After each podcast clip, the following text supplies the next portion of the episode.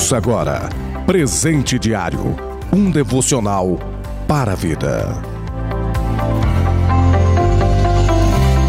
Um bom dia a todos, debaixo da graça e da paz do Senhor Jesus Cristo. Segunda-feira, 5 de abril de 2021. Plano de leitura anual da Bíblia, Mateus capítulo de número 26, do versículo de número 40 ao 75, e Deuteronômio capítulo de número 3 e capítulo 4, e Jó capítulo de número 5. Presente diário deste dia tem como título Homicídio. Leitura bíblica, Deuteronômio capítulo 5 e versículo 17. Não matarás.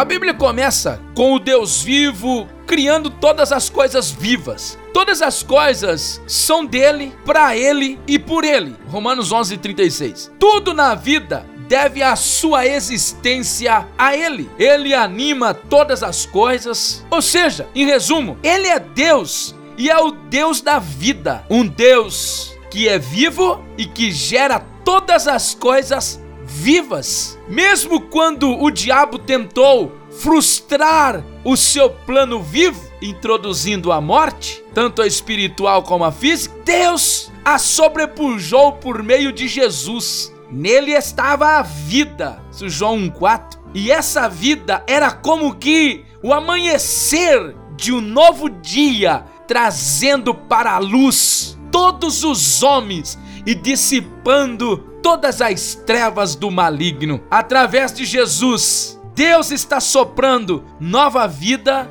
num mundo tenebroso e caído. Tudo isso que eu acabei de te falar está por trás das duas palavras e seis consoantes lá no texto hebraico que está aqui na nossa Bíblia em português, Deuteronômio capítulo 5 e versículo de número 17. Não matarás. Quando nós lemos esse versículo, talvez pensamos assim: ah, eu não sou um assassino, não sou um homicida, eu guardo esta lei. Mas Jesus explicou que a raiva descontrolada quebra este mandamento. Mateus capítulo 5, versículo 21 e 22. Você já ficou furioso com alguém que o tratou mal a ponto de, por um momento, desejar que essa pessoa morresse? Você já fantasiou ou imaginou matando ou matar alguém? O ensinamento de Jesus com esse respeito a esta lei demonstra que somos capazes de matar